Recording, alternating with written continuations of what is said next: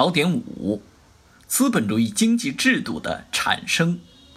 一、资本主义生产关系的产生。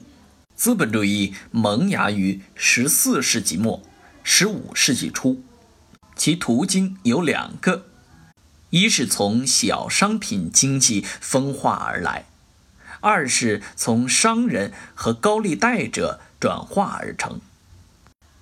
二、资本的原始积累。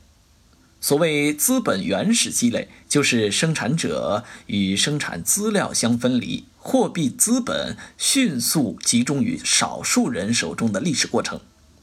主要通过两个途径进行：一是用暴力手段剥夺农民土地，它在英国最为典型；二是用暴力手段掠夺货币财富及利用国家政权的力量进行残酷的殖民掠夺。三、资本主义生产方式的确立。从17世纪中期到18世纪后半期，英法等国先后进行了资产阶级革命，实现了产业革命，机器大工业代替了工厂手工业，最终建立起资本主义生产方式。